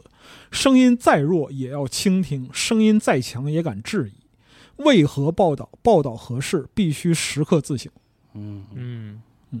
牛逼，就他在这个后记里边说，就是我不是去否认警察，就是公检法这个系统本身对于维护社会稳定的这样一个价值嗯，恰恰相反，他们能让日本的就是那个治安的状态嗯就能够达到全世界最安全的这样一个，差不多就是刑事犯案率最低的这样一个状态，和他们的努力有关了，嗯是有直接相关的。他们做出非常非常大的贡献，但是因为这个，我们就能忽视其中某些问题吗？是不能的。嗯，确实，就我必须要把这个事儿说出来，我不是去批判或者追究某个人，我是在问这个社会这个问题是怎么出现的。嗯，哇，老爷子太牛逼了，所以他最后的结论是：任何人都会犯错，我亦如此。知错能改，善莫大焉。逃避不是办法，不是说什么事儿，就是说二十年后发现你杀错人了，然后站起来鞠个躬，这事儿完了没有？嗯，确 实，这一波人去世之后，日本人可能就没这种财富了。我觉得真牛，真牛逼，很熟悉的话语。真，是啊，真牛逼，这个人，啊实话。所以就是本身来讲啊，我极力、强力、 嗯，努力的，就是推荐所有所有朋友们都都看看这本书。真的，嗯实话就是你可以不看《玫瑰与蠕虫》，但这本书你得看你操，也是，啊别啊 玫瑰如春也也得看，嗯，可以多看啊，，啊多看书，对，嗯，嗯，行，但是就多总看之书，但是不要熬夜看书。，对对对，总之就营养也要吃，毒也要吃啊，这才才是全面才叫啊， 健全，才叫是吧健全啊。嗯对，可以嗯。那今天我们聊了最近大家看的书，然后阿斌看的是《奇缘游记》的漫画《水域》，嗯，呃，然后四十二看的是《武器浮生录》，是的，嗯，我跟老白，我们俩一人看了一本清水节的，我看的是《统川跟踪狂杀人事件》，然后老白看的是《足利女童连续失踪事件》，极限的治高血压，有对孩子慎看啊，真的极限的治不是不治是低治血压，高血压，不是极治限低血压，高血压是就爆了。错了，高血压真的爆，高血压会出危险啊。 嗯，有孩子家庭慎看，因为如果说你就是同样带入到就自己的角色身份的话，我嗯真受不了，我操嗯，现实意义上受不了。啊我嗯，看了第二，看到第二章已经血管爆了，已经嗯，是是。拳头硬了，全都要。但是，但是我还是还是很推荐，因为确实是很好的很好的著作。嗯，那今天我们这个节目就到这儿，然后就是再说一再找我一句吧，就是节目开始之前我们聊那个熬夜的事情，但是并不是鼓励熬夜，只是说千万别熬夜啊伤身，千万不要熬夜，千万不要演啊，别年轻不信啊！对对，求大家了啊，嗯，好的，那么今天节目就到这儿，那我们下期再见，拜拜。行对对对，拜拜拜拜，嗯。